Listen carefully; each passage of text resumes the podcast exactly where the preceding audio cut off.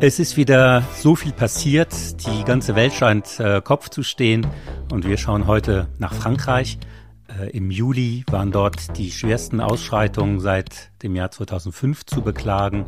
Es brannte in den Vorstädten, seit ein junger Mann bei einer Polizeikontrolle ums Leben kam. Die Geschäfte wurden geplündert. Auch in Provinzstädten gab es schwere Ausschreitungen.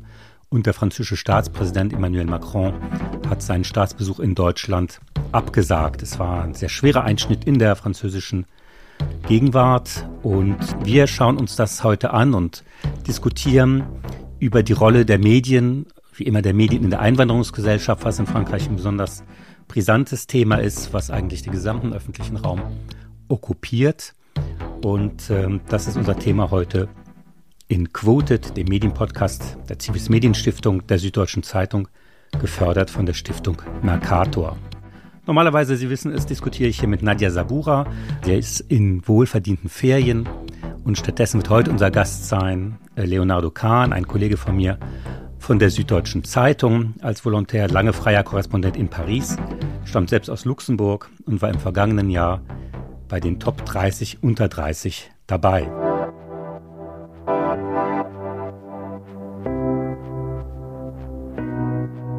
Aber zunächst mal zur Lage in Frankreich. Vor äh, einigen Wochen hat der Erziehungsminister Papen Ndiaye, das ist der Verantwortliche für alle Schulen und äh, auch so eine Art äh, immer moralische Instanz in dieser Position, sich beklagt, dass einer der, der wichtigen Sender CNews, der viel, viel geschaut wird, eindeutig in die rechtsextreme Ecke abdriftet.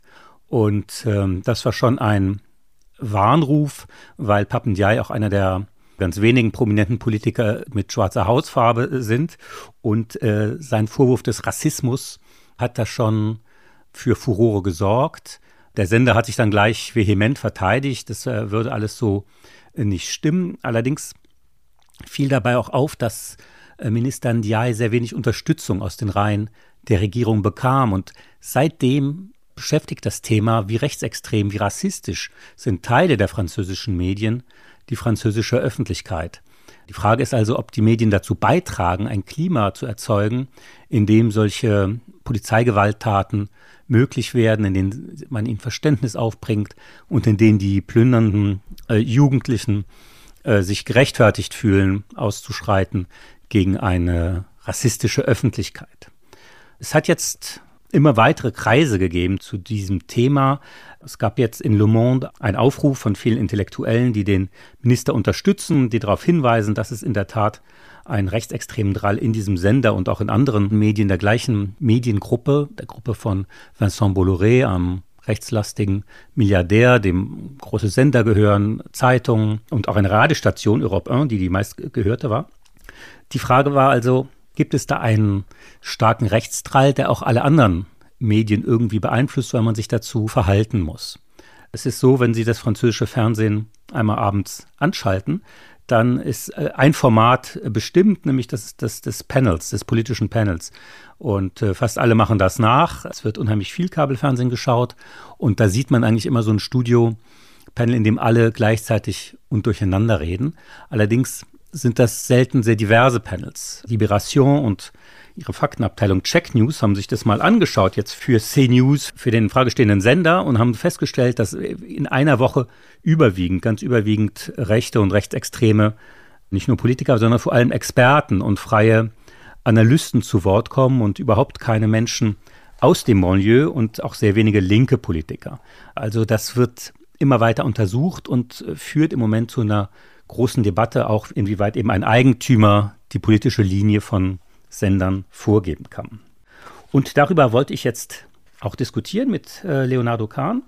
Hallo Leonardo, guten Tag. Hallo, hallo. Du hast lange in Paris gelebt, von dort berichtet auch. Wie blickst du auf die derzeitige Lage? Also, du hast es ja jetzt schon angesprochen mit Papendier, dem Bildungsminister. Das war auf jeden Fall ähm, etwas, was mich sehr erschrocken hat. Nicht, dass er das gesagt hat, sondern eher diese fehlende Unterstützung aus der Regierung. Diese Stille, dass man halt an sich gedacht hat, dass bestimmt auch andere Minister, zum Beispiel die Kulturministerin Rima Abdul Malak, die ja auch schon ihre Probleme mit den Medien von Vincent Bolloré hatte, dass sie da auf jeden Fall nicht mit der Unterstützung aus der Regierung zählen können. Und ich finde, das muss man dann halt irgendwie so abwiegen, dass es einmal halt diesen Rechtsruck in der französischen Medienlandschaft gibt, aber auch einerseits auch diese, hm, ich würde jetzt mal sagen, auch eben fehlende Unterstützung aus der Regierung. Das ist auf jeden Fall sehr erschreckend.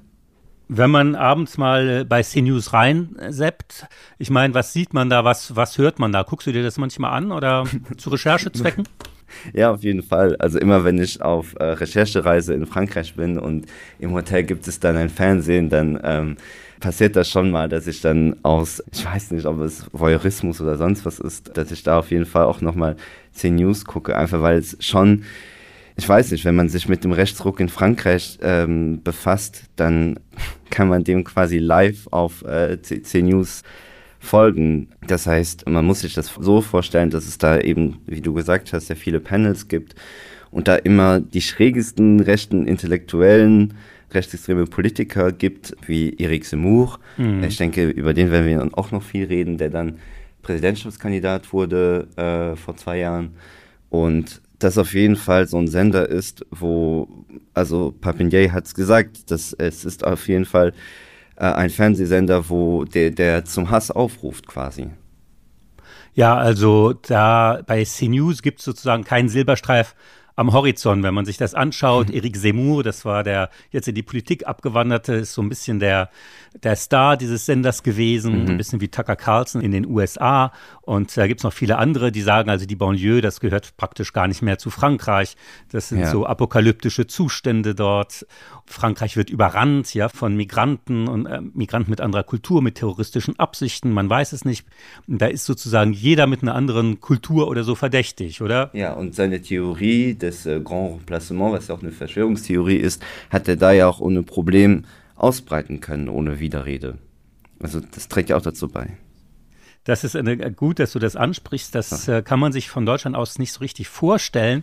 Aber es ist eine Verschwörungstheorie oder eine Theorie, die von einem rechten Intellektuellen Renaud Camus verbreitet wird. Und meiner Meinung nach ist das der intellektuelle Exportschlager Frankreichs schlechthin in den letzten Jahren ein intellektueller Exportschlager des Horrors. In Deutschland wird er von Götz Kubitschek, dem AfD-nahen Verleger, übersetzt. Das ist diese Theorie, dass eben eine linksgrüne Elite multikulturalistisch gesinnt die Bevölkerung austauschen möchte. Also früher hätten hier in dieser Theorie nur weiße christliche Menschen gelebt und die werden nun ersetzt durch Menschen anderen Ursprungs von jenseits des Mittelmeers. In dieser Theorie ist halt jeder mit einer anderen Hautfarbe, der irgendwie anders aussieht, eine Gefahr, weil Vorbote der großen, der großen Ersetzung. Und diese Theorie wird immer wieder wiederholt und auch von den Menschen, die sie ablehnen, wird sie auch schon wieder wiederholt, leider wie ich es gerade gemacht habe, dass man es wieder erzählt. Das heißt, in Frankreich ist das mittlerweile so eine wirkliche Echokammer und ähm, sie ist unheimlich einflussreich, weil sich niemand so richtig die Mühe macht, das zu widerlegen, weil man natürlich drumherum, dass es natürlich so irre ist, äh, zu irre, um das zu widerlegen. Das heißt, es ist kurzum ein rassistischer Grundton, der sich da irgendwie breit gemacht hat. Ne? Was gäbe es denn für Maßnahmen, sowas wieder in den Griff zu bekommen, also diesen Geist wieder in die Flasche zu bekommen, oder bist du da pessimistisch? Ich finde es extrem schwer. Ähm, also wenn man zum Beispiel jetzt konkret den Rechtsruck innerhalb der französischen Medienlandschaft vornimmt, dann hat man auf jeden Fall einmal die ganze Presse, die jetzt nicht allzu rechts ist. Also ich würde jetzt mal sagen, Libération, äh, Le Monde sind große Tageszeitungen, die würde ich trotzdem sagen, tendenziell links sind. Und dann Mediapart, was so eine Online-Plattform ist, ein Online-Medium, die auf jeden Fall auch sehr investigativ arbeiten und auch sehr links sind. Aber das ist ja einmal die Presse. Und dann hat man auch jetzt Hörfunk und Fernsehen und da ist auf jeden Fall dieser Rechtsruck sehr extrem. Also wenn man sich jetzt die, wie du sagst, CNews oder Europe 1, was ein Radiosender ist, die haben sich jetzt in den letzten fünf Jahren extrem nach rechts zugewandt. Wie man da wieder rauskommt, das ist natürlich halt eine, eine sehr schwierige Frage, weil ich denke wirklich, also ich frage mich das jeden Tag, wie kommt man aus dieser Spirale raus, wie du sagst. Ähm, dann kommt ein Eric Zemmour auf CNews und erklärt einem, okay, es gibt diesen großen Austausch, es gibt Frankocide, also von dem Wort Genozide so geknüpft, dass es halt so scheinbar halt Gewalttaten gäbe, die nur an Franzosen verübt werden. Und ähm, irgendwie muss man das ja einordnen und kommentieren als Journalist, aber andererseits bietet man denen halt durch eine Plattform. Und das ist halt so eine Resonanz, die mhm. solche Theorien natürlich nicht verdienen. Aber wie man da herumkommt, Äh, ich denke, das ist vielleicht sogar eine der wichtigsten Fragen ähm, unserer aktuellen Epoche, weil wir, wir sehen das ja auch hier in Deutschland mit der AfD, dass sich Journalisten sehr schwer tun, wie man damit umgehen soll. Konkret, um äh, mal Beispiele zu nennen, äußert sich es darin, dass ja sozusagen jede Gewalttat, die irgendwie in den Banlieue oder von jemandem, der migrantisch sein könnte, entweder einen Vornamen hat oder mhm. vielleicht so aussieht, groß aufgeblasen wird und skandalisiert wird. Frankreich hat schon seit eh und je ja ein Faible für die Faits. Das sind Berichte über Verbrechen und äh, innerfamiliäre Gewalttaten, Überfälle, alles Mögliche, also Polizeibericht. Die werden in Frankreich gern zu großen nationalen Symbolen aufgeblasen und äh, die Rechten nutzen das, wo sie können, was nicht ins Rasterfeld wird einfach ignoriert an Verbrechen und was da irgendwie ausschlachtbar wäre, wird gnadenlos ausgeschlachtet. Aber mir fiel jetzt in den letzten Tagen auf, jetzt ist ja in Frankreich Staatstrauer wegen dem Tod von Jane Birkin, mhm. eine nationale Ikone, die schon berühmt war, als ich ganz klein war und immer noch berühmt ist, der man nie entgehen konnte in Frankreich, die die Leute durchs Leben begleitet hat. Und natürlich ein großer Verlust und alle überschlagen sich in Trauerbekundungen. Auch äh, ihre frühere Weggefährtin und Rivalin Brigitte Bardot, die einstige Schauspielerin, heute Tierschützerin. Und Brigitte Bardot ist wie einige Franzosen dieser Generation in die recht extreme äh, ja. Ecke gerückt, aber schon lange. Und die hat jetzt in ihrer Beileidsbekundung für, für Jeanne Birkin öffentlich hat gemeint, äh, es herrscht Trauer dans tout ce qui reste de la France. Bei allem, was mhm. von Frankreich noch übrig ist, herrscht Trauer, wird Trauer getragen um Jane Birkin. Das heißt, man hat diesen kleinen, diesen Aspekt, ja, des Untergangs. Das alte Frankreich gibt es nicht mehr. Es gibt nur noch die Fremden. Äh, wir, wir sind gar nicht mhm. mehr bei uns zu Hause, ja. Brigitte Bardot schafft das in so einem kleinen Nebensatz, eigentlich bei einer Traueranzeige, dieses Muster wieder zu verstärken. Äh, und dem entgeht man zurzeit kaum. Es ist wirklich zum Haare ausreißen, äh, wenn ich noch welche hätte.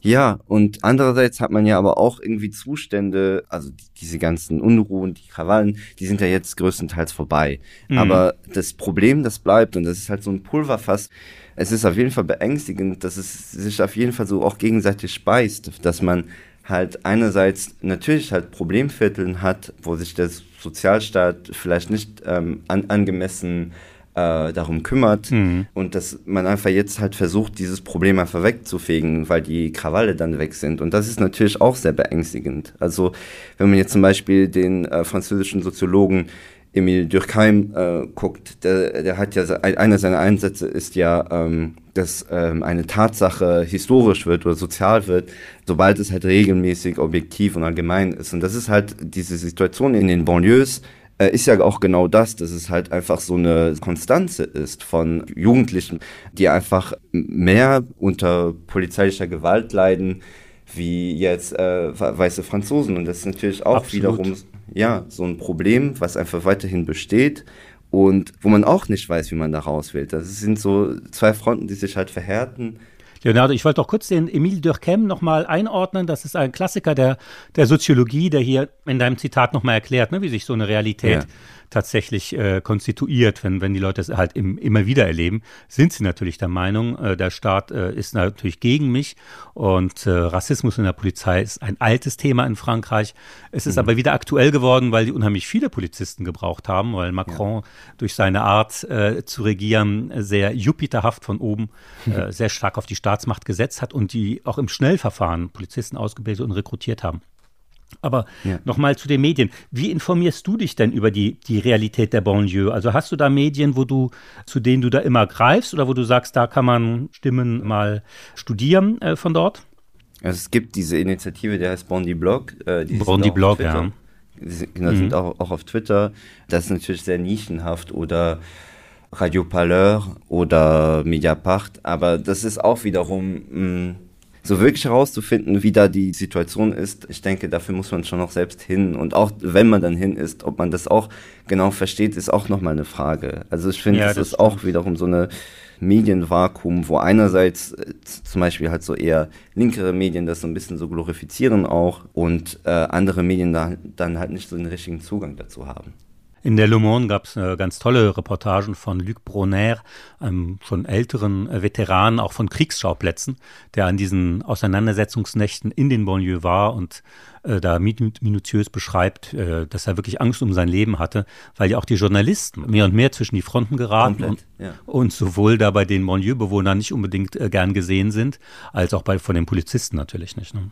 Ja, ja, ist auch ein Kollege von Liberation wo ich auch mein Praktikum gemacht habe, der wurde auch zusammengeschlagen als Fotograf. Und das ist natürlich sehr erschreckend. Also ich kann mich noch genau an diese Nacht erinnern. Ich denke, ich bin so um zwei eingeschlafen, dann um, um, um sechs wieder aufgewacht, ähm, weil mich das so gepackt hat, diese ganzen Videos von Leuten, die zusammengeschlagen werden, mhm. beklaut werden, aber auch halt Kollegen, die halt irgendwie um ihr Leben fürchten müssen. Der eine, der heißt äh, Corentin Fohlen, also die, dieser Fotograf, dem haben sie auch sein ganzes äh, Equipment halt gestohlen und dann hat er die ganzen Fotos nicht mehr.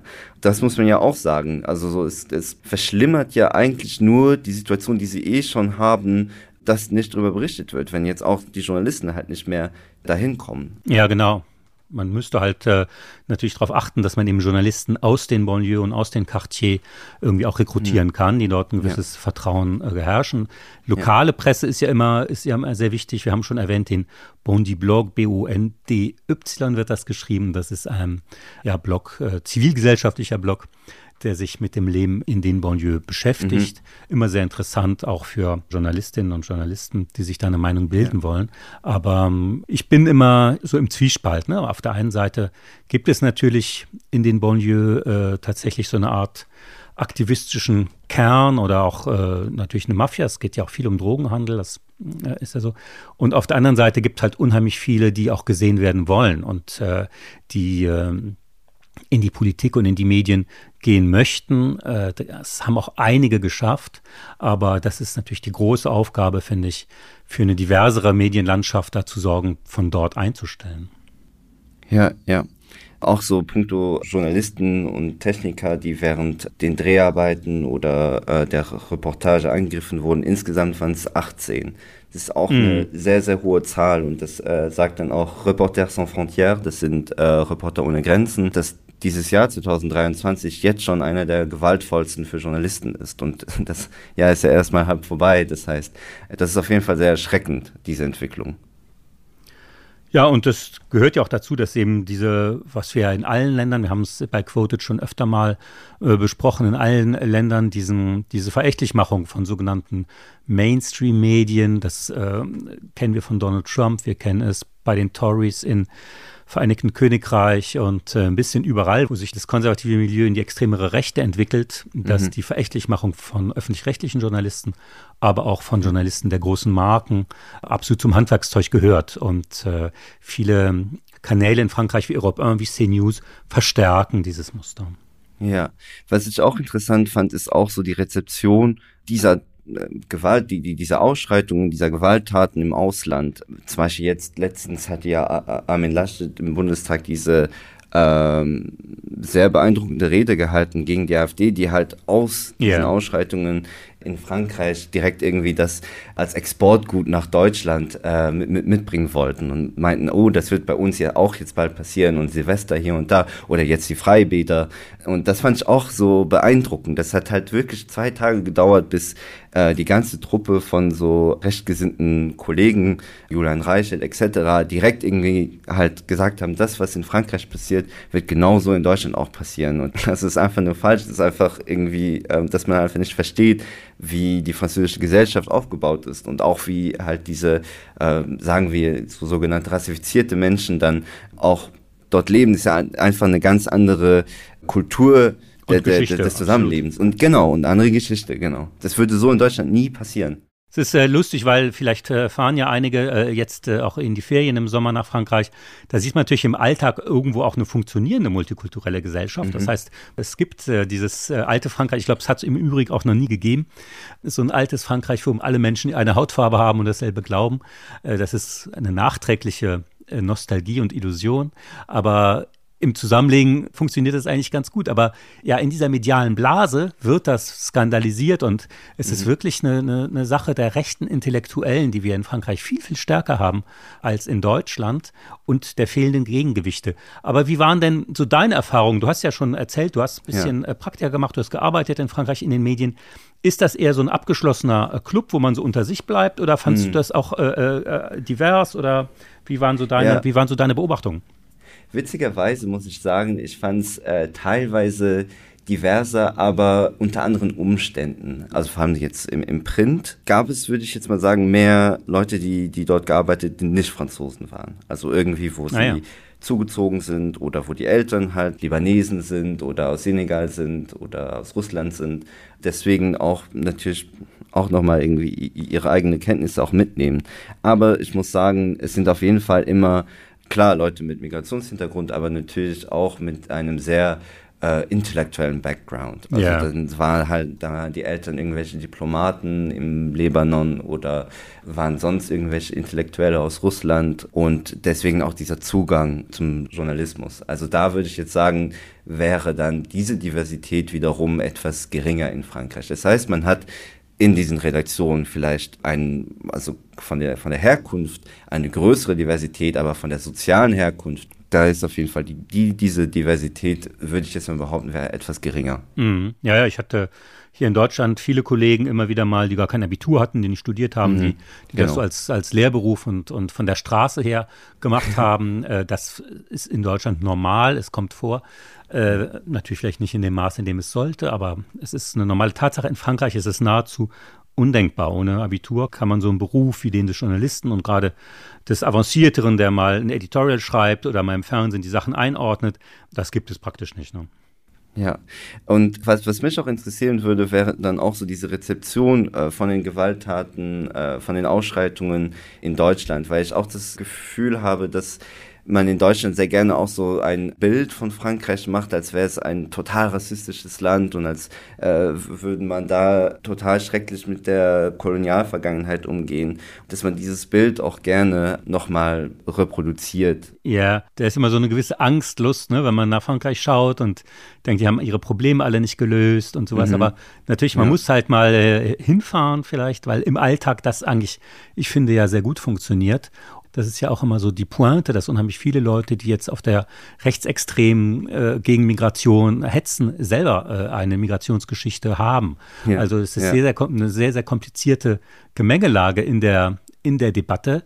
Und ja, äh, was mir da ein bisschen auffällt, ist natürlich, dass äh, in Frankreich ist ja der Präsident immer wahnsinnig wichtig für solche symbolischen Sachen, dass der sich leider auch ein bisschen zurückhält ne, im Moment. Mhm. Wir haben ja davon nur kurz von Eric Zemmour gesprochen, der Präsidentschaftskandidat war äh, bei France Inter, das ist äh, der öffentlich-rechtliche Sender, hat man jemand angerufen und hat gesagt, äh, Eric Zemmour, also dieser rechtsextreme Präsidentschaftskandidat, sei so etwas wie der französische Obama. Das, hat, ja. das war äh, so eine Bezeichnung, die mich, die, die mich nachhaltig geprägt hat. Dass auch aus dieser rechtsextremen Ecke natürlich viele Menschen sind, die selbst einen Migrations-Background haben. Erik Simon genau. zum Beispiel äh, ein, ein, aus Algerien. Ja.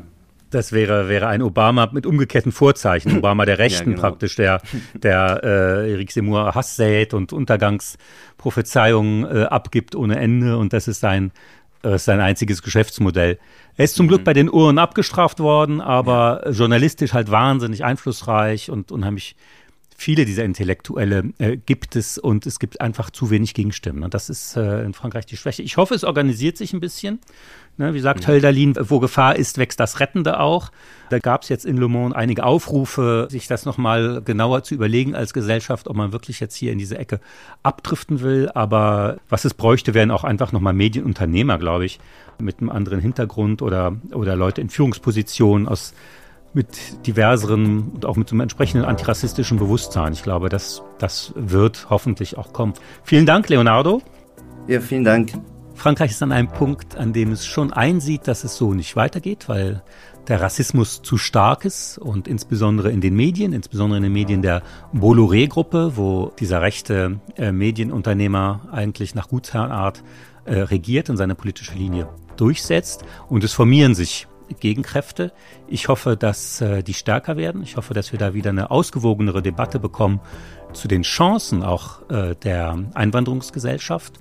Die fallen komplett unter den Tisch. Es ist eine Schwarzmalerei hat sich da breit gemacht. Und äh, ich denke, es würden noch spannende Monate in Frankreich. In 14 Tagen sehen und hören wir uns wieder, um über die Medien in der Einwanderungsgesellschaft zu diskutieren. Dann wieder mit Nadja Sabura hier bei Quoted, dem Medienpodcast der Civis Medienstiftung und der Süddeutschen Zeitung, gefördert von der Stiftung Mercator. Wer weiß, was bis dahin wieder passiert ist.